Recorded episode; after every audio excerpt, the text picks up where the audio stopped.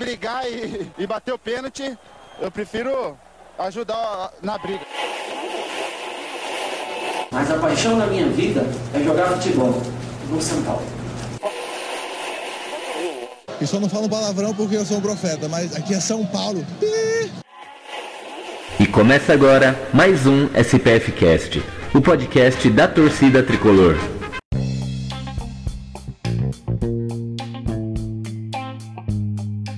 Salve, salve! Começando mais um SPF Cast, o podcast da torcida tricolor, programa número 108 para falar de São Paulo. Mas antes de começar a falar de São Paulo, deixa eu só dizer onde você pode nos encontrar nas redes sociais. Estamos em estamos no Instagram, no Twitter, no Facebook, todos como SPFcast. Segue a gente lá para interagir, interagir conosco. Para ouvir nosso programa que é semanal, todo começo de semana estamos aí, né? É, você pode escutar a gente pelo Spotify, pelo Deezer, pelo SoundCloud, pelo iTunes, pelo Apple Podcast, Google Podcast. Estamos aí em todas as plataformas e em todos os aplicativos de podcast. E além disso, se você gosta muito da gente, você pode ser agora nosso sócio ouvinte, né? Nós cobramos a, a taxa, né, a multa de cinco reais mensais, que com essa quantia, que é uma cervejinha aí que você deixa de tomar por mês, você ajuda a gente a continuar fazendo esse programa aí que vai ser sempre gratuito, né? Sempre disponível gratuitamente aí. Mas você ajudando a gente com essa quantia mensal, você participa mais do programa com a gente. Temos um grupo no WhatsApp de sócio ouvintes. Você temos um bloco no programa de áudio dos ouvintes. Você ajuda a gente a escolher a pauta dos programas especiais, participa de bolão, bolão sorteios e muito mais.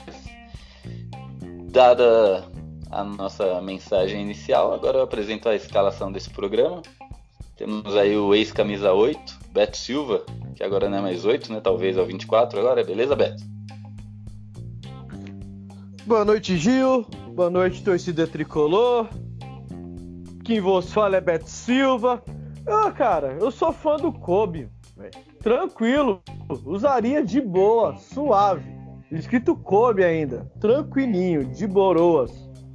Meu problema é que ultimamente aí depois de ontem eu tô eu tô com uns problemas mentais, né? Porque eu fui assaltado ontem.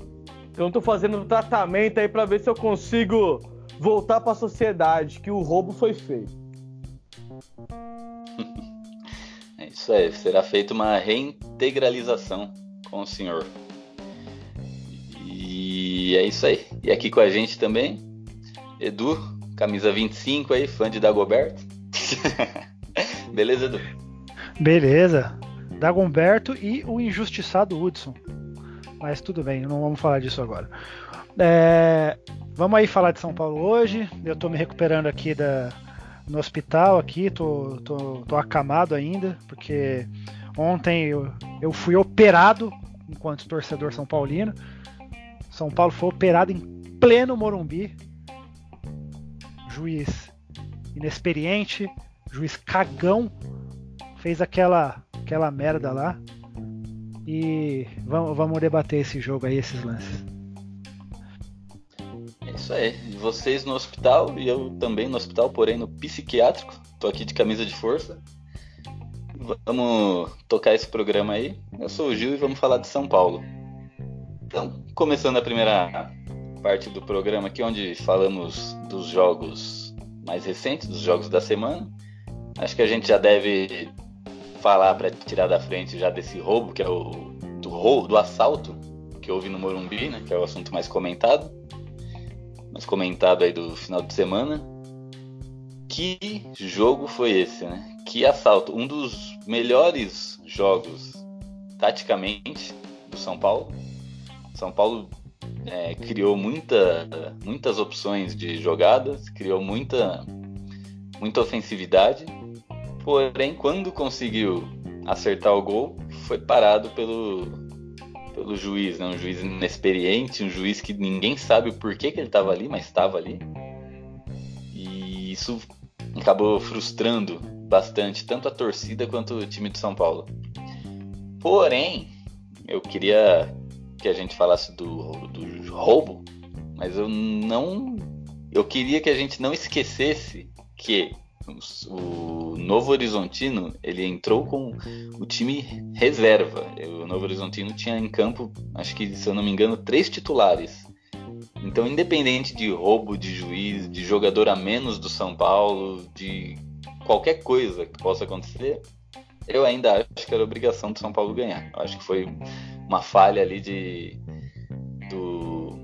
do time de São Paulo, né, de, teve muita finalização, pouca, acho que foram 20 cacetadas de finalização, mas porém 6 ou 7 só em direção ao gol. Então eu acho que ainda teve uma pequena falha ali do, do São Paulo de não ganhar esse jogo, independente da, da, do 12 jogador deles. Mas eu gostaria de ouvir a opinião de vocês aí, Beto. Se quiser come, começar a comentar desse jogo.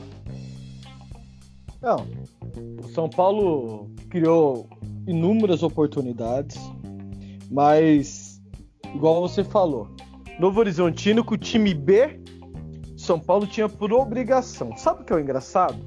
No final do ano passado, teve uma polêmica na mídia em que os jornalistas estavam acompanhando os treinos do São Paulo de finalização e os jogadores erraram praticamente tudo. E eles falaram: não, era só uma brincadeira, não era nada sério. O São Paulo tá finalizando, em média, 19 vezes ao gol. E não tá fazendo gols. Então, fica aí já a primeira o sinal de alerta pro seu Diniz. Né? Não adianta só finalizar por finalizar, tem que finalizar para fazer o gol. Porque ultimamente parece que o São Paulo só chuta por chutar. Tirando ontem que o Reinaldo, depois de meses, conseguiu acertar um chute em direção ao gol. Isso, isso é um ponto importante, né? Que a trave tá, deve estar tá balançando até agora. Mas o São Paulo finaliza e não faz gol. E o contra-ataque, como o São Paulo propõe jogo, alguns passes displicentes geram contra-ataque dos adversários. E ontem tinha um jogador, um, apenas um jogador do Novo Horizontino que levava perigo pro São Paulo e ele levou o jogo inteiro e fez a jogada do gol. E o São Paulo não conseguiu parar um jogador. Todo mundo sabe que o Diniz tem defeito passou da sua defesa. A defesa fica muito exposta. E a gente tá vendo que a nossa defesa é uma defesa boa, mas tá exposta. Ontem ficou nítido isso, que ela tá exposta. E o Diniz tem que trabalhar muito em cima disso, para quando houver o contra-ataque, saber recuperar essa bola.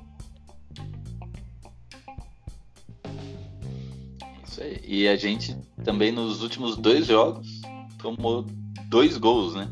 Nós que tivemos a defesa mais elogiada do ano passado, já tomamos um gol do da Ferroviária e agora tomamos um gol do Novo Horizontino, né?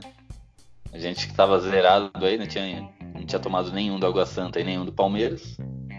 Mas já são dois jogos e dois gols. E ontem, se a vitória tivesse vindo, o São Paulo ser, seria o líder isolado do campeonato. Né? Então essa, esse, esse roubo do, desse juiz foi uma coisa muito séria. Porque esses pontos é, todo mundo sabe que né, tem a classificação por grupos, aí quando chega a fase de mata-mata, os times com maiores pontu maior pontuação vai ter vantagem sobre o time de menor pontuação. Ou seja, vantagem de um empate, ou seja, vantagem de definir em casa. E isso pode atrapalhar muito São Paulo. São Paulo que há 10 anos chega no mata-matas praticamente sempre em quarto colocado, sempre decidindo na casa dos rivais, esse campeonato a gente tem, tem uma grande chance aí de chegar, chegar mais no topo, né? Para finalmente decidir um campeonato paulista em casa. Mas o juiz fez o favor de tirar esses dois pontinhos, que eu espero que não, mas podem fazer muita falta na, na classificação por mata-mata. Mas e aí, e aí Edu? O que, que você tem para falar do, desse bondoso e caridoso juiz. Então, eu concordo em partes com o que você disse, no, que o São Paulo tinha obrigação de vencer. Por que em partes? Porque o São Paulo venceu, é que o juiz não deixou. E aí, tipo, o cara faz dois gols, o Pato, que tava todo mundo querendo que ele jogasse. Aí o cara entra, joga bem, faz dois gols, o juiz anula. Tem pênalti, o juiz não dá. Meu, os jogadores vão ficando enervados, vão, vai, vai dando raiva. Pô, esse juiz tá contra a gente. E, é, e tem outra coisa. É, três dos, lance, dos quatro lances reclamados foram no primeiro tempo. Conforme o jogo vai passando, os jogadores vão cansando, a disposição não é a mesma no começo do jogo. Então você pega você pega o, o São Paulo no, no, segundo tempo, tomou aquele, aquele gol de contra-ataque, o, o, time já, já não estava já, é um time idoso, né? Tem o Daniel Alves e o Hernanes ali. E o Daniel Alves tá, tá jogando marcando também. É o, o ele e o Tietchan. O Daniel Alves um pouco mais adiantado, mas ele também, também tá marcando bastante. E aí você toma um lance de contra-ataque e toma o um gol. Eu concordo que o São Paulo tinha que, que, ganhar o jogo por ser os reservas. Só que não tem quem aguente, meu, o juiz errar desse jeito. O São Paulo era para ter ganhado de uns 3 a 0 ali fácil. Até porque depois que você faz 3, o outro time já, já vai, vai ficando mais, mais retraído, com medo de tomar goleada, com medo de tomar 4, 5. Aí não, não vai ficar é, saindo no contra-ataque desse jeito, vai ficar mais fechado mesmo. Foi essa é a minha visão do jogo. O juiz acabou com a gente, mesmo saindo com os reservas. Não, tem quem aguente. Você, você consegue contornar até certo ponto. Isso é verdade. E uma coisa que eu, achei, ah, que eu tô achando legal até agora é que o, o São Paulo ele tá trabalhando na, com a continuidade, né? Não só do técnico. É, não que eu estou mudando de ideia, né? Lá eu era a favor da saída do Diniz no início do ano, mas já que deixou, beleza. Mas eu quero falar da continuidade agora do, da equipe. O, o São Paulo teve quatro jogos, por enquanto, no Paulista, e os quatro jogos foram com a mesma equipe. É, salvo as exceções de um ou de dois jogadores que precisaram sair, né? Que o primeiro jogo foi o Reinaldo, que ele, o filho dele nasceu no dia do jogo, se eu não me engano. E aí jogou o Léo Pelé no lugar dele. E o Pato no lugar do Elinho, que saiu por porque se machucou. Então nesses quatro jogos, a escalação do São Paulo foi exatamente a mesma. Né? E isso eu acho, eu acho ótimo, eu acho sensacional. E além dessa continuidade, o, acho que o único defeito que eu falei, né, e muita gente falou também que a gente e que o Diniz mudou e aparentemente está dando certo, é o Pato no lugar do. Né? A gente falou lá atrás, eu falei, mas alguém falou lá atrás que o Pato deveria estar no lugar do Elinho. Primeiro porque o Elinho não estava muito bem. Segundo porque o Pato ele ganha para isso. Né? Ele tá ganhando um puta de uma grana, não é para ficar no banco. Tinha que botar ele lá, botar a cara, arrastar a cara dele no campo e fazer ele jogar. E nos dois últimos jogos o Pato entrou como titular e jogou muito bem, né? Tanto contra a Ferroviária, a bola não entrou por detalhe, né? Uma bola dele na trave e outros chutes, um que o goleiro pegou com a ponta da unha também. E ontem nem se fala, né? Ontem, é ontem. O Pato não fez gol por causa do juiz. Então eu acredito, eu acho que a mudança do, do Elinho pro Pato independente de ter sido por contusão ou não, acho que foi bem, bem importante. Eu queria que vocês falassem um pouco do Pato. Se ele tem mesmo que ficar ali, se a posição que ele está jogando é ideal, porque ele está como centroavante ali, né? Mas não um centroavante cone que a gente conhece, né? Aquele centroavante antigo, né? Que é o Fred, o Luiz Fabiano e tal. Ele tá ele tá como centroavante atacante, mas é aquele que sai da área, né? Porque nesse estilo do, do Diniz ele sai, busca jogo, troca de lado com o Pablo. E eu acho que é, aparentemente está se dando bem nessa posição. Então eu queria a opinião de vocês sobre, sobre o Pato aí. Se foi uma boa, se o Elinho recuperando, né? Porque o Elinho parece que volta daqui dois meses. É, toma o lugar do Pato? Ou o Pato continua? O que, que vocês acham? A posição do Pato tá legal? Como é que é?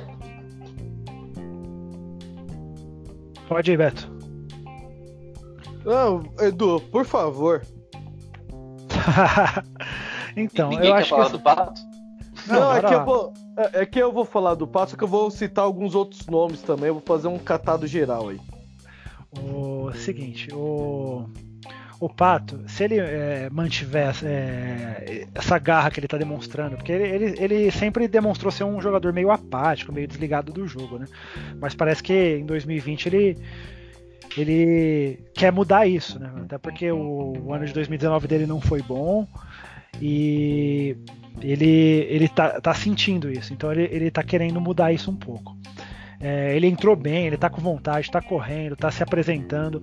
É, tá legal essa história aí de, de ele ficar é, flutuando, trocando de posição com o Pablo, porque os dois têm características de, de centroavante, né? E não é por isso que os dois não podem jogar juntos, né? Eu acho que era a ideia de ter o Elinho como titular, a ideia do, do Diniz, era. Eu até comentei com o pessoal no grupo que estava reclamando porque que o Elinho era titular. A ideia era manter o, a característica do time titular, que o time titular, teoricamente, é o Anthony pela direita e o Pablo no meio. Então, o Anthony é um cara que joga pela direita com e é canhoto, e o Elinho também. A ideia é mais ou menos essa. Mas o Pato tem muito mais futebol que o Elinho. Vamos, vamos é, convenhamos que o que o Elinho até hoje está vivendo de um, um, gol com um minuto de jogo entre os profissionais, que é aquele contra o Flamengo lá em 2018, porque nunca mais jogou nada. E, e a ideia do Diniz era tentar resgatar o futebol do Elinho, mantendo a característica do que seria o time titular. Só que aí eu fiquei pensando, né? Pô, o Anthony pode ser vendido e o Elinho ficou contundido não tem mal o que fazer. Tem que colocar o Pato mesmo. Ele vai colocar o quê? Vai inventar tipo o Brenner toda hora, o Toró toda hora e o Pato vai continuar no banco?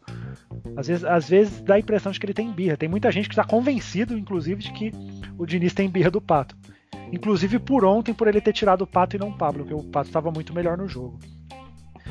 É, e quanto à questão do, do, do tipo de centroavante que é o, o Pato, que o Giovanni estava falando, é, ele realmente não faz aquele pivô né, que fazia o Chulapa, o Luiz Fabiano. Ele tem que receber a bola em velocidade. E o estilo de jogo do Diniz favorece isso. Você pode ver que os dois lances ele, ele ganhou do, dos zagueiros na, na linha burra, né? Porque eles tentaram fazer a linha do impedimento e, o Pato estava atrás e, e conseguiu pegar a bola um metro na frente dos caras. Por isso que ele conseguiu fazer os dois gols de boa. É, nesse estilo do Diniz, favorece muito o, o Pato para ele sair na cara do gol, para ele, ele, ele fazer gol. O Pablo nem tanto. O Pablo eu acho que ele já, já trabalha mais no pivô, né? igual, igual o centroavante clássico. Mas é bom ter essa dupla lá na frente, que na verdade é trio, né? Porque tem o Vitor Bueno.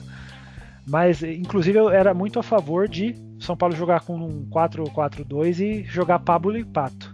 Mas tem, tem tanto atacante aí para jogar que, que eu não sei se o Diniz vai fazer isso, não. Aliás, o 4-3-3 está na moda, né? É isso. É, tá, na tá na moda, mas poderia mudar, né? Eu não gosto desse treinador que, que só vive no esquema da moda. Que agora é o 4-3-3. Antes era o 4-5-1, depois era o 3-5-2. Tipo, e todo mundo no mesmo esquema de jogo. Acho que o treinador ele tem que ser autêntico. Ele tem que pegar as peças que tem e tem que ter três esquemas de jogo. Ter três esquemas de jogo definido, prontinho para usar. Mas vamos lá. O do Pato foi muito bem, que você falou. Ontem o Pablo foi muito vo voluntarioso. O que o Pablo correu ontem não tá escrito.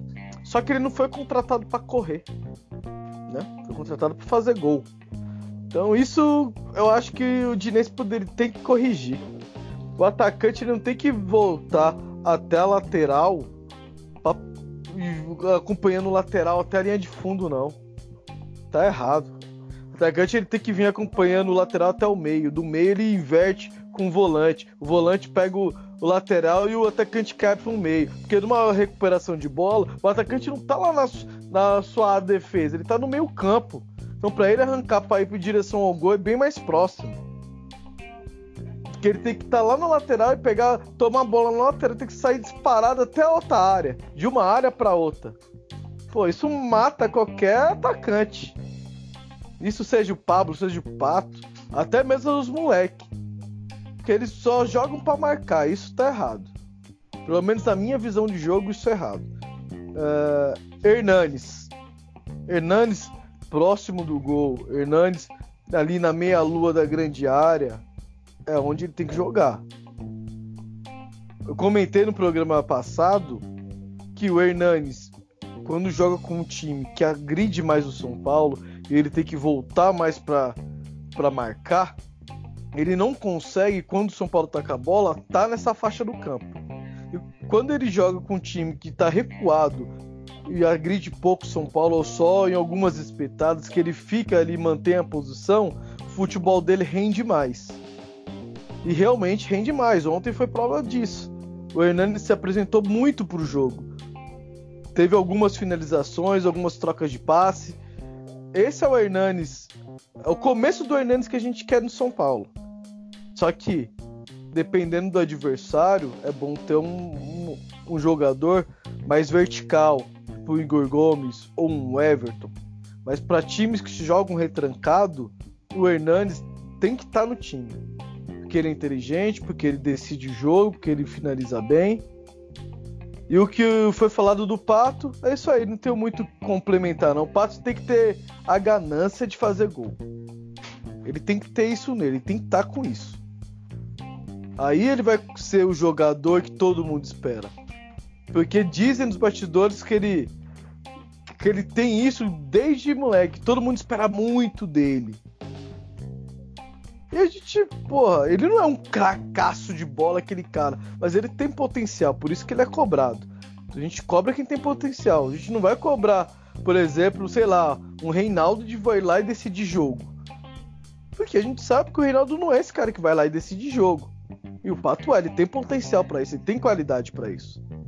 Só que ele já tem 30 anos de idade e parece que o Pato é aquele garoto que surgiu no Internacional ainda com 18. Já era para ele estar tá mais firme no futebol. Então ele tem que acreditar em si mesmo para ele poder produzir o que ele pode produzir. É isso aí.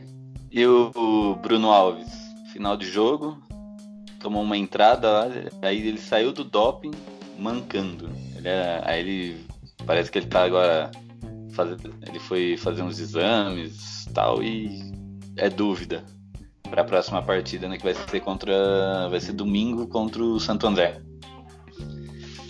E aí no lugar do Bruno Alves, acho que não tem muita dúvida, né? Tem que ser o Anderson Martins, porque ou era ele ou era o Valse, né? Mas o Valse também machucou. Então não, acho que aí não tem segredo, né? Mas é uma pena o, mais um jogador a gente perdendo por lesão, né? Que já é o. Parece, parece que não, mas já é. Acho que é o quarto jogador, né? Teve o, aquele Gabriel Sara, o Valse, que se machucou na seleção olímpica, o Bruno Alves agora, o Elinho. Então, gente, é, tem que já tem que ligar o alerta, porque já é o nosso quarto jogador que, que sai por lesão. Gil, se eu Manda. sou o Diniz, eu, se eu sou o Diniz, eu seria ousado. Eu colocaria o Juan Fran para fazer o zagueiro e colocava o Igor na lateral. Juan Fran, isso não é uma invenção. Juan Fran jogou muito tempo, pelo menos a última, as, as, duas últimas temporadas ele jogava bastante como zagueiro também na Atlético de Madrid. E como ele vai ficar, ele ficava no lado direito e colocava a Boleda no lado esquerdo. Ou até mesmo ele do lado esquerdo, né? Ele também joga como lateral esquerdo. Eu colocaria o Juan Fran como zagueiro. Olha, essa ideia não é ruim não. É, só que eu gostaria de ver o Juan Fran como zagueiro se o São Paulo adotasse o 3-5-2. Aí ele fazia o zagueiro pela direita ali. Aí ficaria bem interessante. Com o Daniel Alves, que é o, o forte dele é, é o apoio, né? Então ele jogando de ala, que seria o corredor direito do campo, onde todo mundo quer ver ele jogar, mas não, ele quer jogar no meio. Eu fico pensando, o que o Júnior fez pelo São Paulo, no São Paulo pela esquerda, o que o Jorge Wagner fez pela esquerda, Daniel Alves podia muito bem fazer pela direita. Só que é um esquema batido, né? Eu acho muito, muito pouco provável que o São Paulo volte a jogar no 3-5-2. Mas que seria interessante, seria. É isso é. Aí eu já não, não posso opinar muito, porque eu não, não acompanhava, o, não acompanho o Campeonato Espanhol, nunca vi o Juan Fran jogando de zagueiro. Né? Mas você tá falando que ele jogou. Eu, quando você falou, eu ia falar, eu acho ele meio franzino, né, pra ser um zagueiro. Eu não acho que ele é. Porque o zagueiro normalmente é mais, mais forte, né? Eu acho que ele é Se meio franzino, acima- ainda, já, ainda já é tiozinho. Cara, a gente tinha o Rodrigo for- Caio. Ah, se fosse assim, Rodrigo Caio não ia ser campeão da Libertadores. Ah, não, Rodrigo Caio, é- eu, eu sei que existe um hate aí no Rodrigo Caio, mas do, ele é o que melhor tempo de bola tinha. Ele pode ser franzino, cara de tonto, condomínio, mas tempo de bola, o cara, é- cara ele ganhava na inteligência. Isso ele, isso ele tem de sobra. Mas. Vai por mim, o Juan Fran ele pode fazer muito bem um zagueiro ali pelo lado direito. Até pelo lado esquerdo.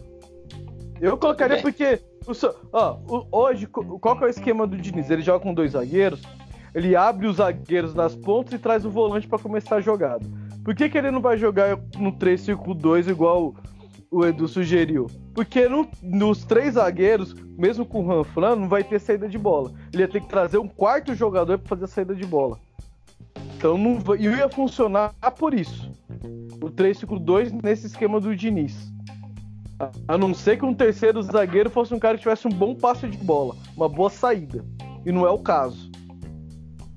Mas com dois zagueiros, você espetando o Igor lá em cima, acho que funcionaria muito bem. Porque o Juan Fran, ele tem ido, ele tem apoiado, ele tem contribuído. Só que não é o forte dele. Se você tem um Igor que dá mais profundidade, eu acho que você pode explorar mais ali o lado direito do campo. Isso.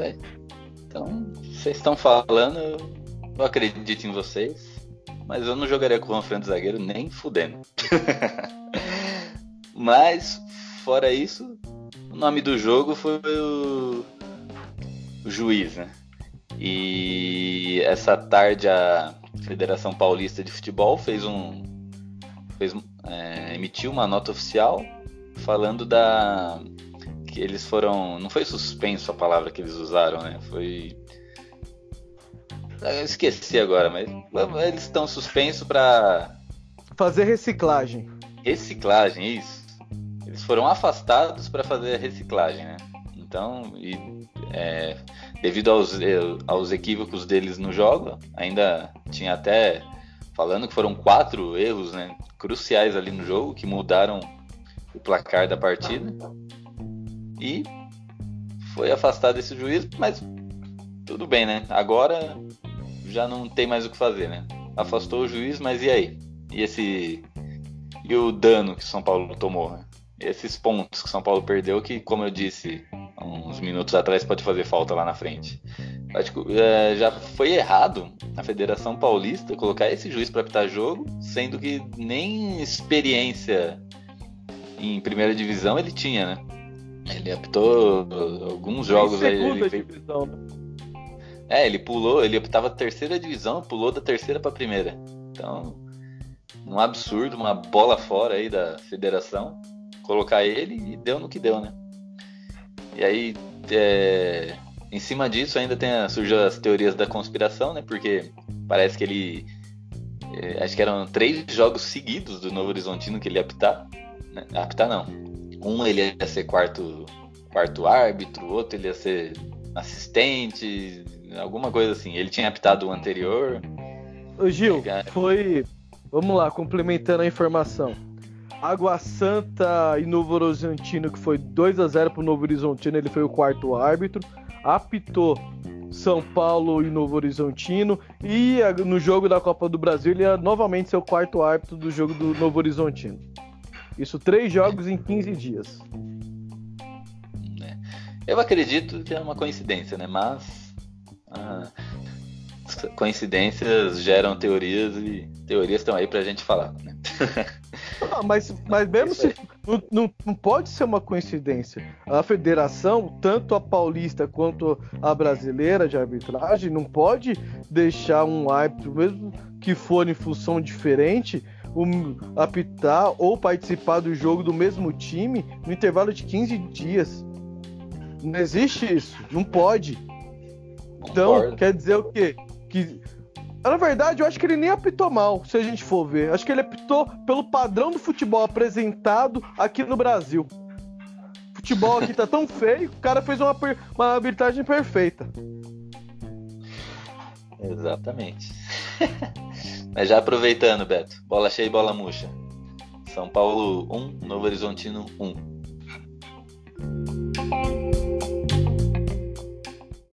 Bola cheia, eu vou é, passar, na minha opinião, para o injustiçado da noite. Foi o Alexandre Pato. Jogou bem, se apresentou. Quando fez aquele segundo gol que o Bandeira nem levantou a bandeira e o juiz depois anulou o gol, aí o Bandeira sim levantou a bandeira depois, ele comemorou bastante, tipo, tô lavando minha alma, mas no fim não era porra nenhuma. Fiquei com, com dó do cara, porque ele tá, ele tá representando, ele tá se esforçando, tá tentando, e quando sai a porra do gol, o, o juiz não deixa ser válido, né? Então eu vou mandar pro, pro Pato. Bola murcha. É, eu. É, é clichê dar a bola murcha pro juiz? Eu acho que vai ser Não. unânime. Ah, então, Eu, eu, eu acho que é clichê sim, porque primeiro, ele não é nem juiz, é um projeto de juiz. é, vai, vai pro juiz que ele lascou com o jogo, mano. Só deixou o- os jogadores do São Paulo pilhados e, e- e a torcida frustrada. Ele só lascou com o São Paulo ontem. É isso aí. E o senhor Beto? Precisa de votação ainda? Sério? É, eu acho que vai ser unânime, né? Mas. Tá, tá- tá no roteiro, né? É, Alex. Você não recebeu a pauta do programa? Ah, recebi, lógico, mas eu não li como sempre. Ah, então beleza. Ah, então vamos lá. Bola cheia Alexander the Duck. E bola murcha o projeto. Não é o professor, mas é o projeto. Não confundam com o profeta, por favor. Ah, pelo amor de Deus. Eu não vou gastar tempo aqui, só, só digo idem. Meu voto é o mesmo. Eu só queria anexar ao comentário do Edu aí, que ele falou da comemoração do pato, né? Que ele eh, deu uma pequena extravasada ali. É, para vocês depois assistirem o primeiro gol dele com a camisa do São Paulo, em 2014. Que foi, praticamente, foi basicamente a mesma comemoração, né? Que ele extravasou. Por quê? Porque ele veio para o São Paulo com um milhão de olhos em cima dele, desconfiados, porque há meses an- antes ele estava no Corinthians, mandando a torcida calar a boca, mandando o Rogério ficar quieto. E ele chegou cheio de, de desconfiança. E quando ele fez aquele primeiro gol, ele deu uma bela de uma extravasada. Né? E foi mais ou menos, foi basicamente parecida com essa de ontem. Então fica aí. o- Eu só não lembro com quem que era o jogo, né? Mas depois vocês procuram aí, primeiro gol do Pato pelo São Paulo que, e olha a comemoração. Foi bem parecida. E é isso aí. Ô, ô, Gil, só, só um detalhe pra gente não deixar passar despercebido aí. Mesmo com esses quatro lances aí contra o São Paulo, a postura dos jogadores em campo me surpreendeu. Uma porque eles continuaram a atacar, continuaram a buscar o gol. E outra porque não deixou o nervosismo tomar conta.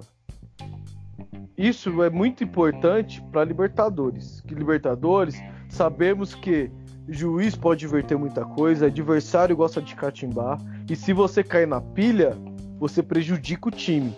A gente já teve muitos exemplos disso. A gente já questionou o próprio Reinaldo. A gente, pô, Reinaldo só quer saber de brigar, discute com todo mundo e jogar bola que é bom nada. A gente teve uma época aqui que comentava isso. E ontem, não só ele, mas como o elenco em si, os jogadores em si, não se deixou cair no nervosismo, não caiu na pilha, procurou jogar bola, procuraram um gol. Então, isso provavelmente é trabalho de Diniz, então coisas boas a gente também tem que elogiar.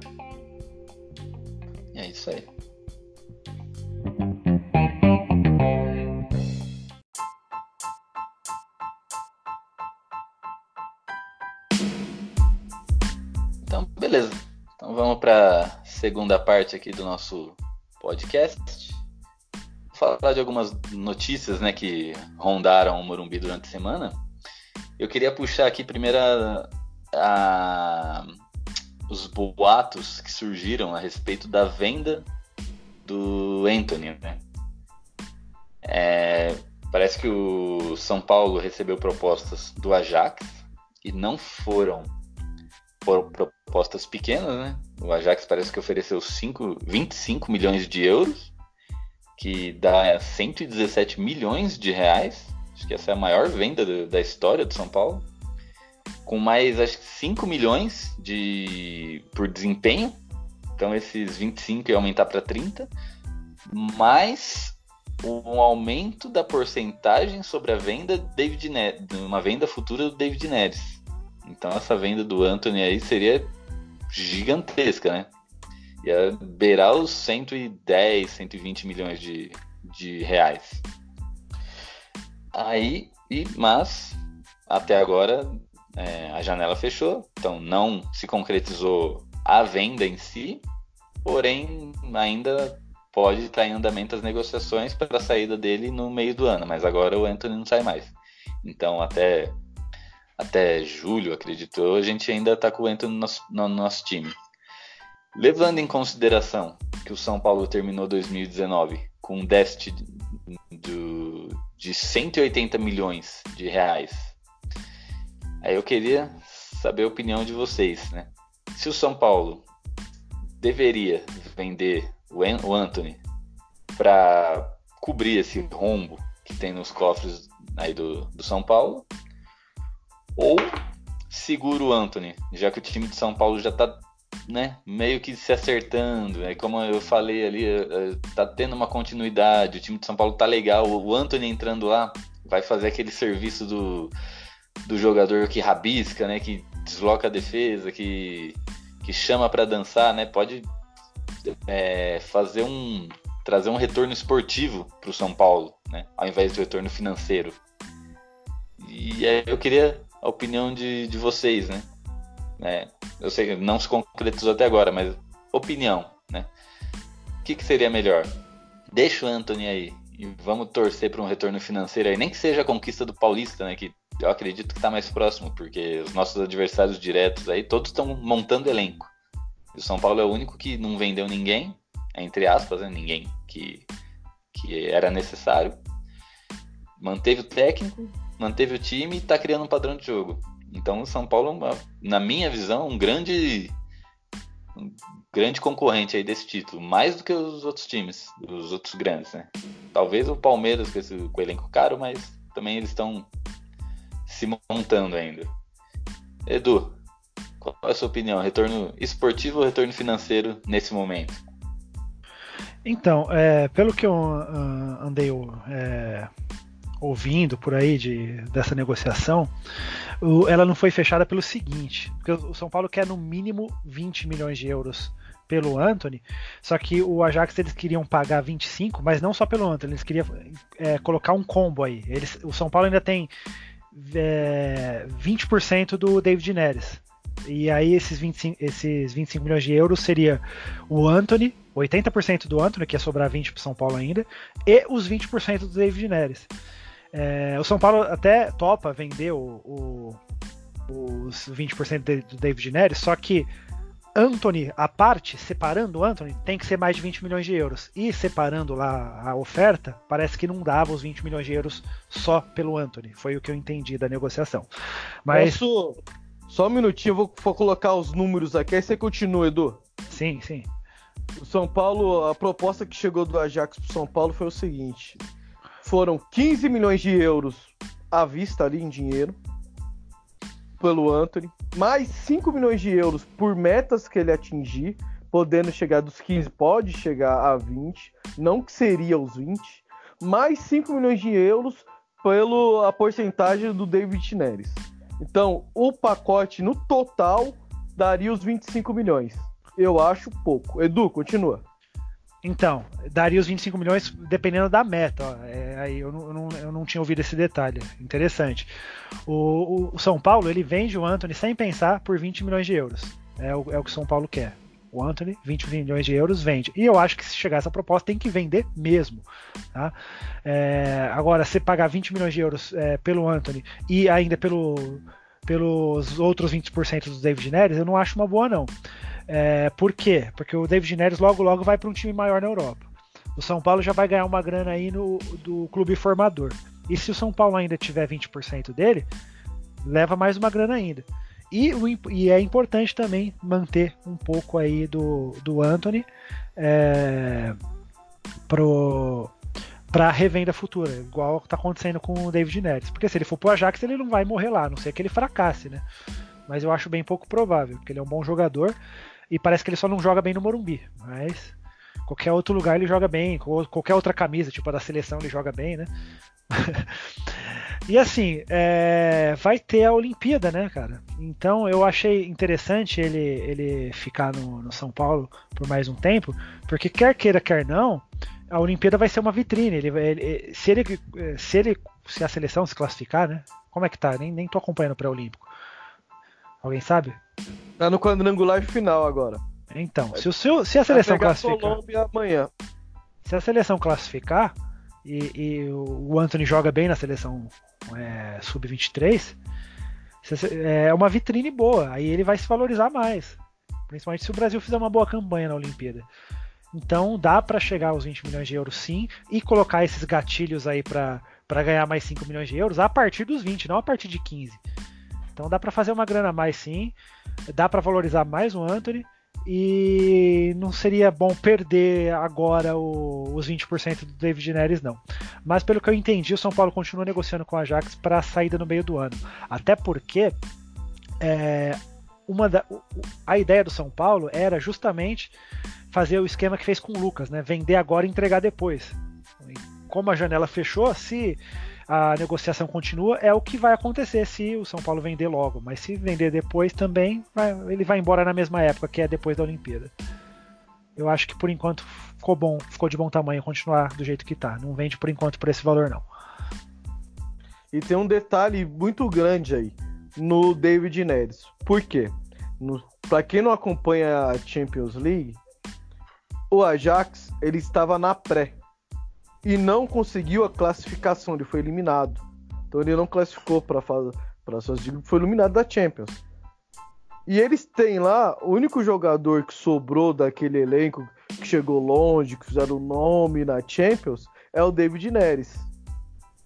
Então não tem um porquê o Ajax segurar o David Neres se não vai ter a renda da Champions League. Eles vão ter que vender o David Neres. E o David Neres tem mercado. Se o São Paulo aceita por 5 milhões de euros, é uma bagatela. Com certeza ele vai ser vendido por bem mais. E o São Paulo vai lucrar bem mais. Então, mas aí é que tá. O Ajax, o ano passado, chegou na semifinal da Champions.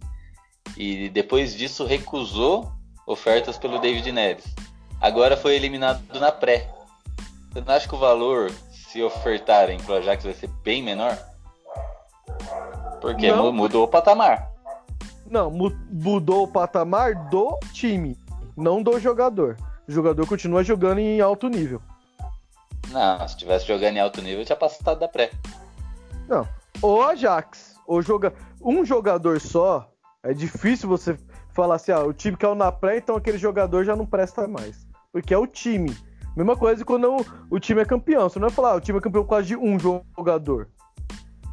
Tirando o, Messi Romário, da 94. vida, tirando o Messi da vida, uns caras assim que é que é o Messi, Cristiano Ronaldo, você falou Romário. Esses caras é de outro planeta, é de o... não tem mais esses caras assim. Esses caras tá acabando o futebol. Então, tirando esses caras, não dá para você falar que por causa de um jogador aquele time é horrível ou aquele time é o super astro. Não tem mais isso no futebol. Então, ele caiu na pré e, ele, e o Ajax caiu também porque ele se contundiu. Pra quem não sabe, ele, ele tá com uma contusão, ele tá voltando de contusão, ele não tá jogando. Por isso que o, que o Ajax também caiu na pré. Ah, não, peraí, peraí, que agora eu entendi. Então, o David Neres pegou o atestado para vir pro carnaval também junto com o Neymar. É isso? É lógico. Menino David aprendeu com o menino Ney. Ah, tá tudo explicado agora. O Bruno Alves também. É, ah, entendi. Balando. Então, pra você ter uma ideia, você citou esses caras de hoje em dia, Eles têm que pegar atestado pra vir pro carnaval. O Romário, o atestado dele era entrar no jogo, fazer dois gols no primeiro tempo e ir embora. Olha a diferença. Isso é verdade. É verdade. Hoje em dia tem que ter liberação médica, né? Um atestadinho falso. É, Agora voltando pro, pro Anthony barra David Neres. Eu acho que o São Paulo fez um acerto, né? Anthony, querendo ou não, está em evidência na seleção e no clube também, que tá, terminou a temporada como titular. O quadrangular final é Brasil, Argentina, Colômbia e Uruguai. Desses quatro, classificar dois para as Olimpíadas. Pelas campanhas, Brasil e Argentina foram os únicos que não perderam. Teoricamente, seriam os dois que iriam para a Olimpíada, mas teoricamente, sabemos que futebol tudo pode acontecer. Mas o jogador ele pode se valorizar muito mais, mesmo se não for para as Olimpíadas. O Paulistão tá aí. Se ele fazer um grande campeonato paulista e um bom começo de Libertadores, ele vai se valorizar muito mais. Não tem um porquê o São Paulo queimar essa, essa carta agora. Pelo, por esse valor que ofereceram. 15 milhões de euros, podendo chegar a 20, é muito pouco. Tem que ser 20 milhões de euros, podendo chegar a 25, podendo chegar a 30. O mínimo. Ah, isso é verdade. Pô, a gente pega o Flamengo. Flamengo e o Santos, que foram os últimos que venderam jogadores aí pro astronômico. O que que o Renier fez a mais que o Anthony? Renier mal entrava no jogo do Flamengo. Foi campeão porque era fazer parte do elenco, mas o que que ele fez em si? Nada. O Anthony já tava Aí, aí, entra, aí entra o que eu te falei do David Neres. A campanha do time, ela aumenta ou diminui o valor do jogador. Então, Não. quando o time tá mal, independente do jogador tá muito bem levando o time nas costas, dá uma né, Então, desvalorizadinha. vamos lá, Gil. Vamos lá. Beleza. David Neres, se eu não me engano, o Ajax recusou uma proposta para ele, e acho que foi 50 milhões de euros na época. E o Ajax recusou. Como caiu, digamos que o Ajax vende ele por 40 milhões de euros. Certo? São Paulo tem 20%. Certo. Quanto que São Paulo Certo. vai ganhar ainda? Ah, não sei fazer conta. 8. 8, Oito milhões de euros. 8 Como milhões é? de euros. É mais É. do que os 5. É grana pra caramba, mano. E- Se o se o Ajax vender ele por 35 milhões de euros, vamos tirar 15 milhões de euros Não, aí. detalhe, calma aí. Ele vai ganhar 8 milhões de euros por causa dos 20%. E ainda tem o percentual de clube formador. Ainda tem um percentual, ou seja, vai para 10. Você tá entendendo, Gil, que é, não vale a pena o São Paulo vender esses 20, 20% por 5 milhões de euros? Sim, concordo. É muito pouco. Tipo, o Ajax tinha que vender o, o David Neres por 25, 25 milhões.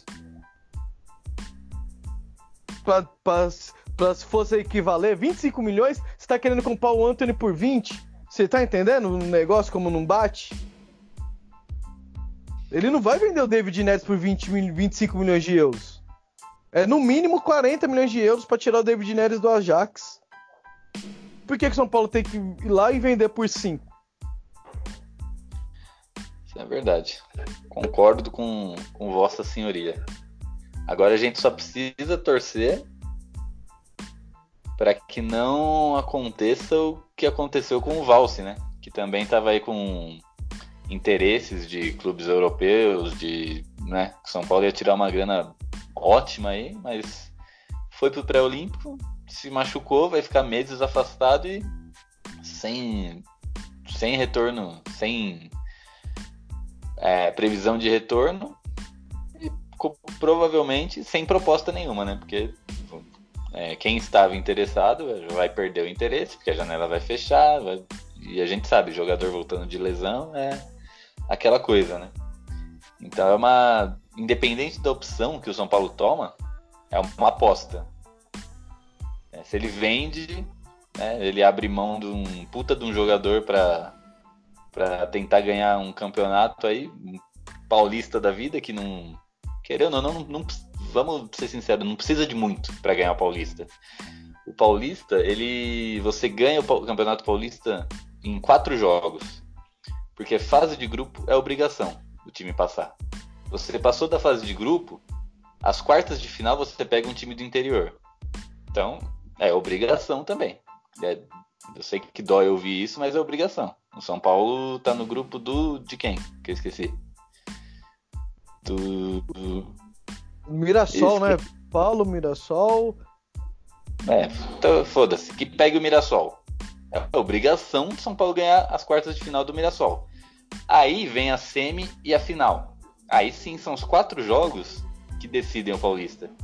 Então o pensamento que São Paulo tem que ter é esse. O campeonato vai ser vencido em quatro jogos. Que vão ser provavelmente dois contra o Palmeiras, dois contra o Corinthians, ou dois contra o Santos, dois contra o Palmeiras. E assim vai. E se vier mais um time do interior na semifinal, melhor ainda. Então, a chance de São Paulo, a maior chance de São Paulo ser campeão é o Campeonato Paulista. Ah, a Copa do Brasil. Copa do Brasil é foda, bicho. Você pegar um Grêmio, um Flamengo aí, São Paulo com essa dormência que tá, tá fudido. Então, é, o São Paulo precisa, e a gente precisa, né, desse título paulista. Né, não é porque é paulista, né, porque tá fácil ou não tá fácil, mas São Paulo precisa de um título, pelo menos. Né? E brasileiro e Libertadores, eu sei que muita gente né, tem um puta de um otimismo, mas eu sou mais realista. Eu acho que a gente pode fazer bonito, mas ser campeão é só se dar uma zica do, de 2016, cara, que com aquele time ruim a gente caiu na semifinal porque foi garfado ainda. Porque aqui é 2016 era para era, era, o tetra ali. Porque a gente ia pegar um time equatoriano na final. Não é possível chegar na final da Libertadores e perder para um time do Equador. Sem preconceitos à parte, mas foda-se. O time do Equador não tem que ganhar a Libertadores. não vai ganhar. Trazer ah. informação aqui do pré-olímpico. Os jogos foram ontem, na segunda-feira, eu esqueci, foi o mesmo horário do jogo de São Paulo ontem. Os jogos do pré-olímpico. A Argentina ganhou do Uruguai por 3 a 2 e o Brasil empatou com a Colômbia em 1 a 1 Para quem não sabe, é um quadrangular. Todos enfrentam todos, os dois, os dois que somar mais vai ser os dois que vão classificar. E só para não deixar o ouvinte aí desatualizado, o grupo do São Paulo é São Paulo, Inter de Limeira, Mirassol e Ituano. Ituano tá em último. Ah, então vai ser ou Mirassol ou Inter. Porque eu lembro que o Ituano tava, só tava à frente do Água Santa só. No, no, na classificação geral, tô dizendo. Ah, sim. É, Não, ele tá com dois pontos. A, a, Inter de Limeira e o Mirassol estão empatados com seis. Ah, então. É, então. É... Aí volta no que eu quis dizer, né? São Paulo na quarta de final contra a Inter de Limeira não, não, não, não tem que perder, não é possível. Pode acontecer? Pode. A gente já viu? Já viu. Mas não tem que acontecer. Não tem que acontecer. Agora, próximo compromisso do São Paulo é aqui, né? Aqui em Santo André, onde, onde, onde eu vivo, onde eu vevo. São Paulo, Santo André e São Paulo, no estádio Bruno José Daniel, sábado às 16, 18. 18? 6, 18 18. 18. Sábado às 18 horas. Provavelmente, né, como o Diniz está mantendo a escalação, é sábado, provavelmente a mesma é sábado escalação. não, Gil. Hein, Gil? Só um, uma informação. É domingo, é domingo. Sábado o é contra o Corinthians. Isso, o jogo, é, o jogo é domingo, era às, era às 4 horas. Aí a federação mudou para 6. Isso, é verdade. Eu me confundi porque sábado é jogo contra o Corinthians. Né? Eu já tô com a cabeça lá porque como vocês sabem, é o jogo que mais me tira do sério. Mas, então, domingão, é, durante a semana não vai ter jogo, porque vai ter Libertadores, Copa do Brasil, a pré-Libertadores, né? Como São Paulo já tá na fase de grupo. Então, domingão, Santo André e São Paulo, às 18 horas, como diz o Beto. São Paulo vai manter, provavelmente, manterá o time sem Bruno Alves, mas o resto do time acredito que vai ser o mesmo. E aí eu queria ouvir de vocês o palpite. Né? Qual é o seu palpite para esse jogo, Beto? Santo André e São Paulo, aqui no, no estádio do maior time do ABC. o maior time do ABC se chama Berno. E Tem Copa do Brasil esse Bernô aí? Brin brincadeiras da... É, não, não tem Copa do Brasil. São Paulo também não tem, e aí?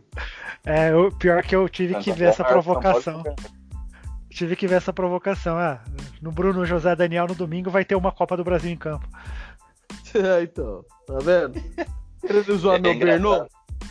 É engraçado que eu fui num jogo do Santo André, aí eles têm um canto que, ele, que eles, eles imitam, né, o, o canto do Palmeiras lá, né, que a gente zoou o Palmeiras, só que eles fazem pra zoar o São Caetano. Aí eles começam, eles gritam assim, o São Caetano não tem nacional, São Caetano não tem nacional, não tem copinha, não tem nacional.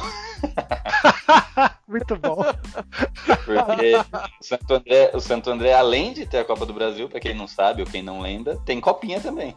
Inclusive em cima do Palmeiras, né? O time de Santo André tinha Richarlison e o Alex Bruno, né? O grande Alex Bruno que gravou com a gente. Você relembrando essas coisas aí, cara, eu fico puto de lembrar que o São Caetano chegou na final da Libertadores e não ganhou, mano. Seria legal pra caramba. É, ganhar primeiro com o Corinthians, né? Porra! E já pensou a zoeira que ia ser até 2012? É, vai saber, né? Mas fala aí, Beto, seu palpite. Ah, dessa vez o juiz não vai atrapalhar, não, velho. 4x1 pro São Paulo. Caralho. então tá bom, né? Confiança total aí. Nesse Pato ataque hat-trick. do Pato. Aí sim. Eu gostaria. Eu gostaria que o Pato precisa tirar essa urucubaca dele aí, que ele tá merecendo. Precisa calar a boca de muita gente aí. E você, Edu? O maior do ABC contra o maior do estado de São Paulo. Então, eu vou na linha do Beto do, do gol do Santo André, porque a defesa do São Paulo esse ano tá mais exposta, então vai, vai- o Santo André vai fazer um e o São Paulo, pra mim, vai fazer dois. São Paulo não tá muito bom de fazer gol ainda pra fazer tanto, não. E o Santo André tá com uma boa campanha. Então eu acho que é 2 a 1 pro São Paulo. É, e acho que vai ser uma vitória um pouco mais, apesar do placar apertado, vai ser um pouco mais tranquila, não vai ser aquele sufoco, né? Porque o São Paulo tem evoluído jogo a jogo. Não, não tá aquele futebol de encher os olhos ainda. Jogou muito mal o primeiro jogo, o jogo contra o Palmeiras foi, foi aquele sono, mas depois já jogou melhor e jogou melhor de novo. Ontem jogou bem pra caramba. Só que ontem deu tudo errado. O juiz não, não colaborou, ou não- nem com pênalti, nem com, com os gols é, legítimos que ele anulou. Então não deu certo ontem. Mas duvido que vai, vai acontecer algo assim em Santo André. Então São Paulo vai jogar com mais tranquilidade e vai, vai ganhar de boa. 2x1, né? Você falou. Isso. Beleza. Eu, eu vou na, na linha do Edu também, né? Seguindo aí o- os fatos, os números, né? O São Paulo não tá fazendo muito gol. O Santo André ele tá com uma boa campanha porque ele manteve né, a equipe que foi campeão do Paulista A2 né, no ano passado. Então, apesar de, não, né, óbvio, não terem a mesma qualidade que o elenco do São Paulo, eles estão certinho ali, estão jogando certinho, o time se conhece, tem jogador experiente, tem o Christian Mendigo, pra quem não conhece, joga no Google, porque Christian Mendigo, tem uma cara de mendigo da porra, jogou no Palmeiras, né? Então eles estão tão bem. Então acredito que eles vão dar trabalho. Vão dar trabalho, mas o São Paulo vai ganhar. Eu ia falar 2x1, mas como o Edu falou, vou mudar. Vou falar. Vamos de 3x1. 3x1, porque quando o São Paulo fizer um gol, eles vão vir pra cima, a gente vai, vai marcar outro. É isso aí. Dois minutos pra gente finalizar aqui. Edu, dê suas considerações finais aí.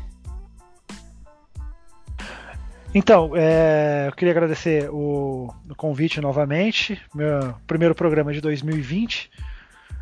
E espero poder colaborar mais vezes aí no decorrer do ano. O- eu acho que o São Paulo está evoluindo sim, não, não tá.